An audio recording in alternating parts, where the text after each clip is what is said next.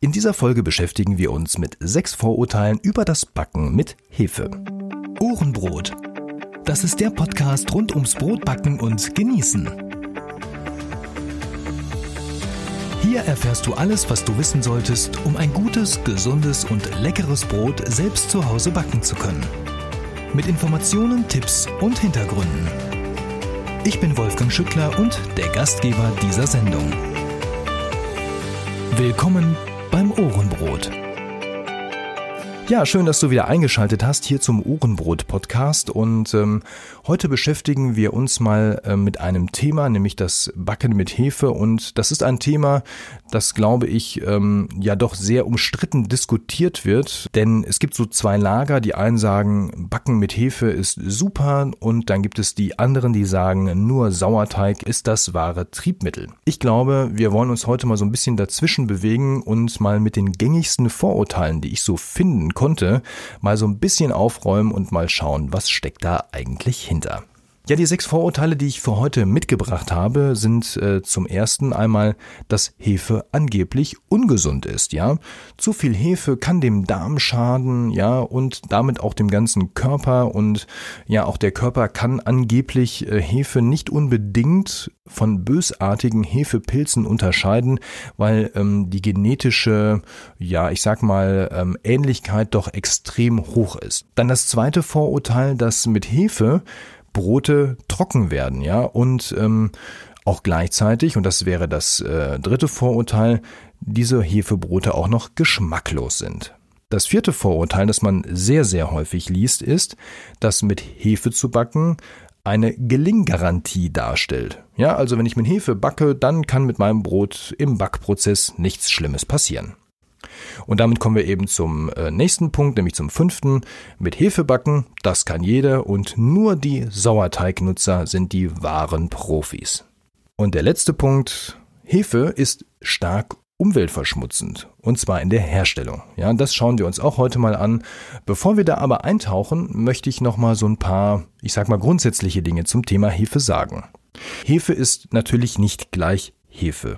Es gibt verschiedene Arten und auch Herstellungsformen von Hefe, auf die gehen wir auch gleich im Einzelnen nochmal ein Stück weit ein. Dennoch möchte ich eins vorwegschicken, ich bin natürlich kein hochprofessioneller ähm, Hefeexperte, weil ich weder irgendwie Lebensmitteltechnik studiert habe, noch bin ich Ökotrophologe, Chemiker oder sonst irgendwie der Naturwissenschaft professionell zugewandt. Das alles, was ich jetzt hier heute sage, ist entweder das, was ich so an Informationen auffinden konnte oder was meiner eigenen Erfahrung entspricht. Gerne würde ich vielleicht in dieses Thema nochmal tiefer abtauchen und ähm, wenn du vielleicht ein Experte auf dem Thema bist, weil du ein Fachmann in diesem Bereich ähm, einfach bist, dann melde dich doch gerne mal und vielleicht machen wir mal hier eine kleine Interviewfolge zum Thema Hefe. Ja, grundsätzlich, was sind Hefen überhaupt? Also Hefen sind einzellige Pilze. Ja, Pilze kennen wir ja, die kommen überall in der Natur vor. In schöner Form, aber auch in nicht so schöner Form, in gesundheitsfördernder Form und auch in gesundheitsschädlicher Form. Die Hefen, die vermehren sich meistens durch Sprossung oder eben Teilung. Ja, das kennen wir, wenn wir einen Teig ansetzen und dort eben Nahrung zugeben. Es gibt aber auch Hefearten, über die reden wir heute hier, glaube ich, nicht. Ähm, die können sich sogar durch Fortpflanzung vermehren. Also so, wie wir Menschen das mehr oder weniger machen. Ja, dann gibt es ähm, grundsätzlich noch eine Unterscheidung zwischen den wilden Hefen und den Reinzuchthäfen. Die wilden Hefen, das sind die, die so in der Natur vorkommen, die auf Früchten, auf Schalen, auf Getreide liegen und ähm, mit denen ich natürlich auch etwas machen kann. Ja, äh, mit denen kann ich genauso gut backen.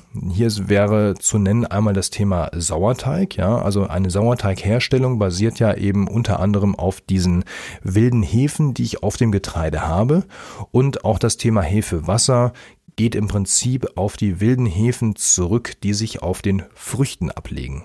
Daneben gibt es dann eben diese Reinzuchthäfen und die Reinzuchthäfen, das sind eben Hefestämme, die sich als besonders, naja, ich sag mal, triebstark ähm, gezeigt haben und als besonders verlässlich und die werden dann industriell weitergezüchtet und eben dort vermehrt und dann zu den Produkten äh, verarbeitet, die wir so im Supermarkt kaufen können.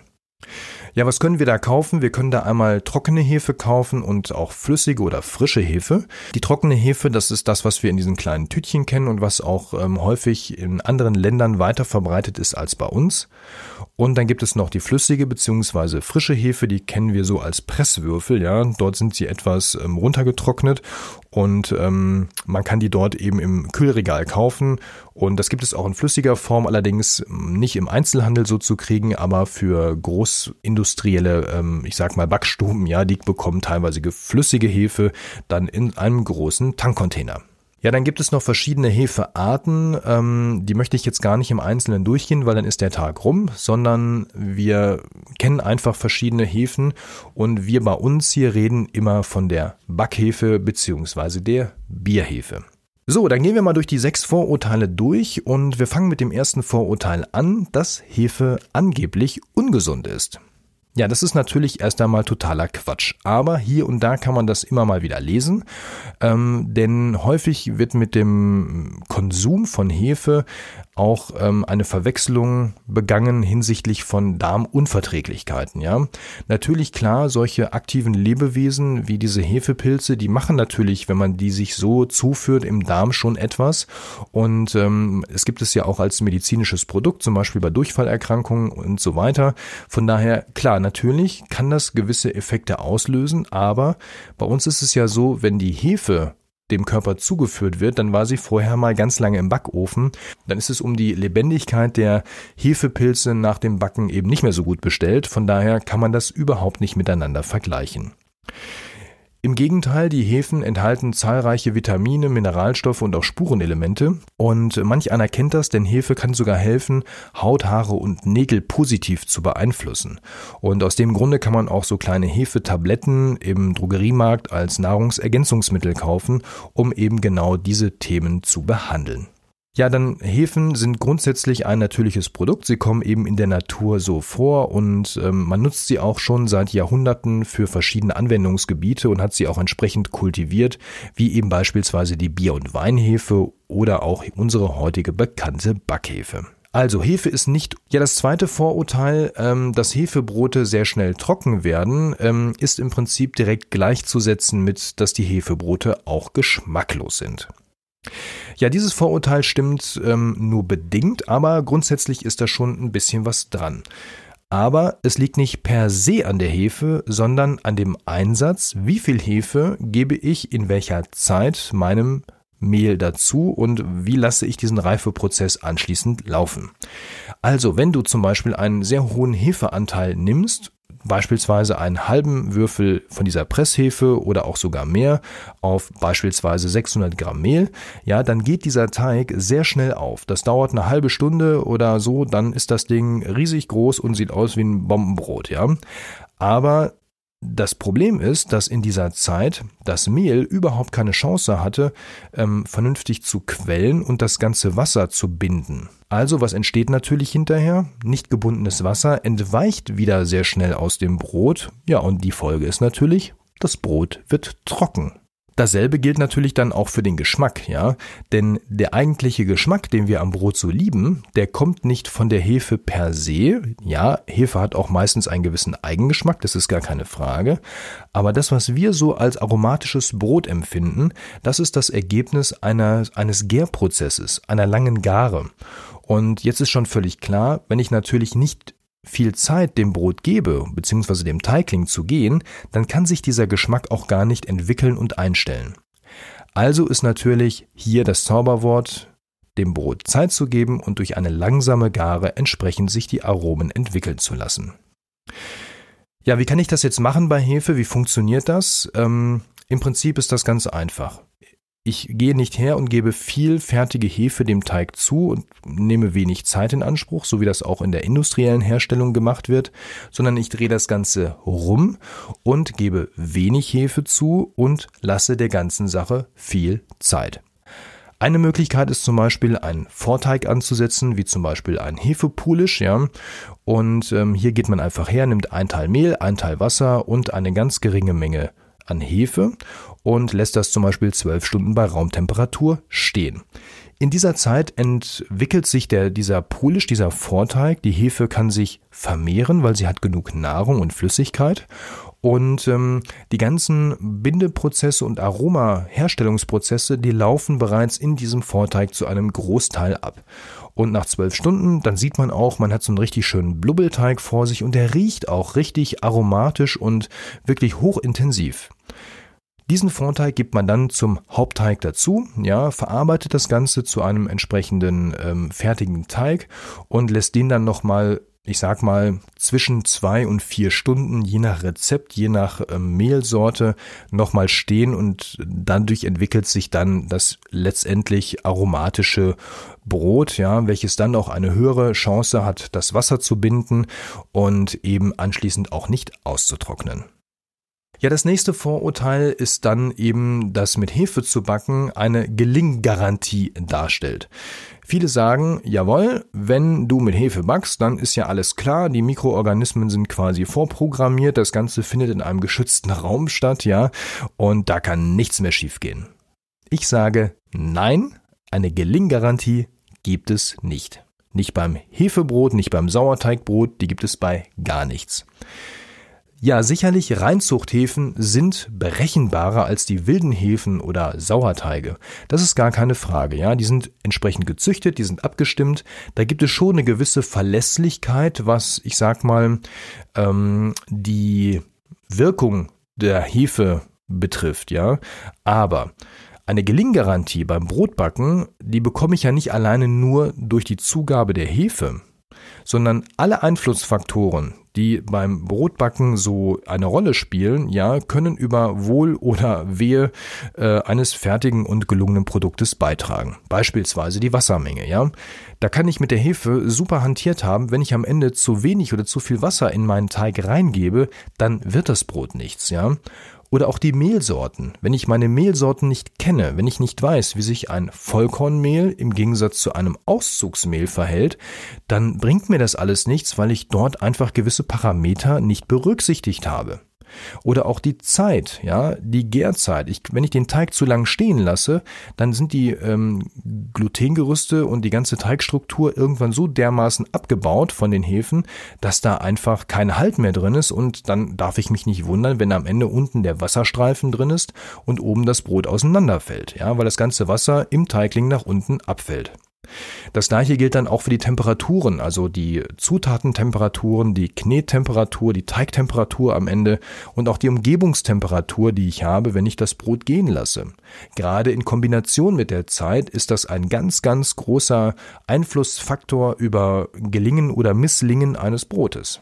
Ja, und schlussendlich auch natürlich die Aufarbeitungsschritte. Ja, also wie wirke ich den Teig? Wie ähm, arbeite ich ihn auf? Wie lege ich ihn ins Gärkörbchen? Wie hole ich es aus der Teigwanne wieder raus? Und, und, und, und, und. Das sind alles Punkte, die eben sehr stark darauf einzahlen, ob ich ein schönes und leckeres Brot bekomme oder ob ich am Ende nur irgendwie einen Haufen Kohlenhydrate habe. Ja, das nächste Vorurteil, was uns äh, ja häufig begegnet und ähm, das geht so ein bisschen mit dem vor mit dem vorherigen einher.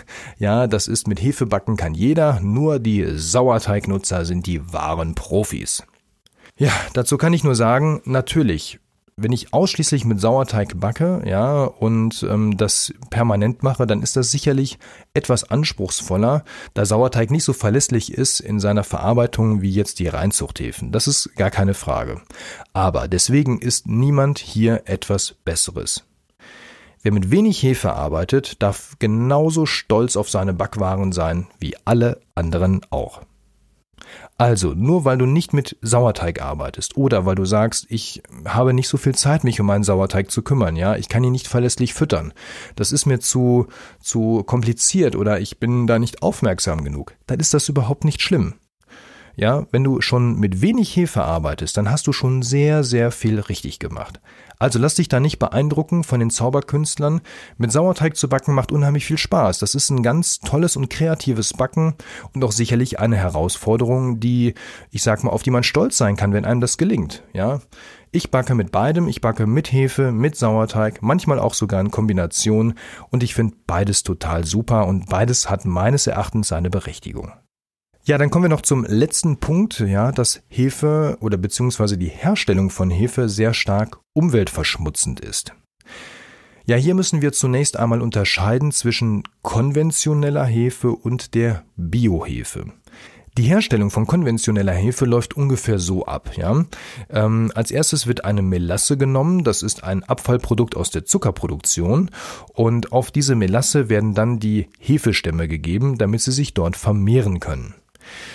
Damit das Ganze auch funktioniert und auch wirklich zum gewünschten ähm, Erfolg führt, ja, werden im weiteren Verlauf noch zahlreiche chemische Stoffe eingesetzt. Zum Beispiel, um das ganze Produkt auch von diversen Dingen zu befreien und zu reinigen, die dort ungewünschte Nebengärungen auslösen können.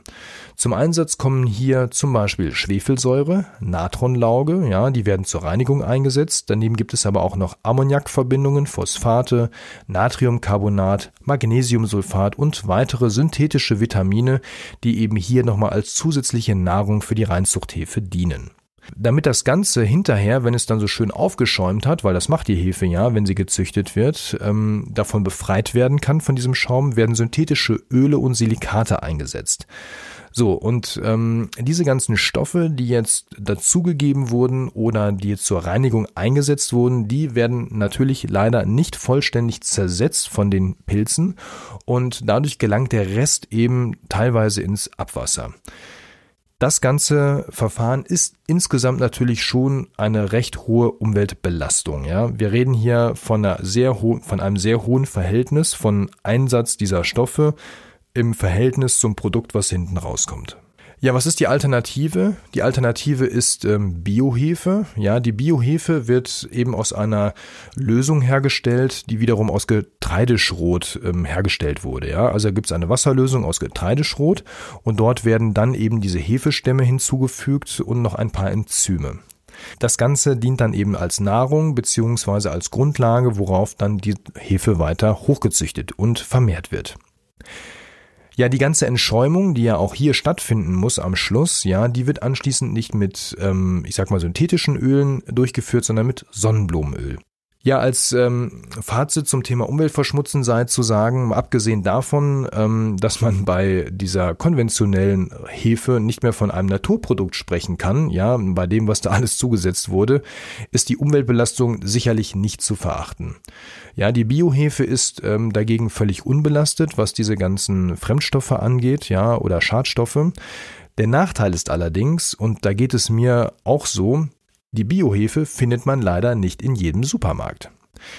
Auch bei uns hier im Ort ist es eben so, ich finde hier keinen Supermarkt, der Biohefe im Angebot hat. Das heißt, ich müsste jetzt auf die große Reise gehen und mir Biohefe besorgen. Und da habe ich das Problem, wenn ich mit dem Auto irgendwo schon hinfahren muss, um mir Hefe zu kaufen, ja, dann sage ich, ich glaube, die Umweltbelastung wird jetzt hier nicht besser dadurch, dass ich diesen einen Würfel Hefe dort gekauft habe. Ich versuche das immer noch hinzubekommen, aber bis jetzt ist es mir noch nicht vernünftig gelungen. Und noch ein kleiner Hinweis, das sagen zumindest die erfahreneren Biohefe-Nutzer. Ähm, die Biohefe ist nicht ganz so extrem triebstark oder aktiv wie die konventionelle Hefe. Ähm, die Menge kann gleichbleibend benutzt werden, ja, also die Grammzahl. Allerdings sollte man dieser Hefe wohl angeblich etwas mehr Zeit geben, dass sie wirken und entsprechend die Teige reifen können. Wie gesagt, das ist nicht meine Empfehlung oder meine Beobachtung. Das ist das, was ich sehr häufig ähm, lese, wenn es um das Thema Biohefe geht. Wenn du also Biohefe findest in deinem Supermarkt, dann kauf sie doch einfach mal oder frag mal nach, ob man nicht dort auch Biohefe anbieten kann und probier sie einfach mal aus. Ja, kurz zusammengefasst nochmal sechs Vorurteile beim Thema Backen mit Hefe. Ja, Hefe ist äh, nicht ungesund, ja, die Hefe hat sehr viele Mineralstoffe, Vitamine und Spurenelemente und kann sogar helfen, dass ähm, die Haut, die Haare und die Nägel wieder positiv beeinflusst werden. Ja, mit Hefe werden Brote auch nicht per se trocken oder geschmacklos. Der Trick ist einfach, mit wenig Hefe zu starten und dem ganzen Teig Zeit zu lassen, sich zu entwickeln, das Wasser zu binden und auch, dass sich die Aromen bilden können. Ja, mit Hefe zu backen ist keine Gelinggarantie. Ja, es gibt so viele Parameter und Einflussfaktoren, die darüber entscheiden können, ob dein Brot ein schönes Brot wird oder ob es ein nicht ganz so schönes Brot wird. Ja, mit Hefe ähm, backen kann jeder, nur Sauerteignutzer sind die wahren Profis, ist natürlich völliger Quatsch, ja. Natürlich ist es etwas leichter mit Hefe zu backen, weil sie etwas zuverlässiger ist als der Sauerteig, ja. Allerdings muss man sich nicht davor verstecken, mit Hefe zu backen. Meine Empfehlung ist aber mit wenig Hefe zu backen. Ich denke, das zeichnet schon mal einen guten und bewussten Bäcker aus. Ja, die Hefeherstellung ist stark umweltverschmutzend. Das stimmt zumindest bei konventionell hergestellter Industriehefe. Biohefe dagegen wird ohne lästige ja, Chemikalien und Zusatzstoffe hergestellt und ist dementsprechend sehr viel umweltverträglicher und sollte bevorzugt gekauft werden. Allerdings findet man sie leider nicht in jedem Supermarkt. Ja, mich würde zum Schluss jetzt deine Meinung zum Thema Backen mit Hefe interessieren. Wie hältst du das? Backst du mit Hefe? Achtest du darauf, Biohefe zu kaufen oder sagst du nein, ich backe ausschließlich mit Sauerteig, alles andere ist nur Schnickschnack?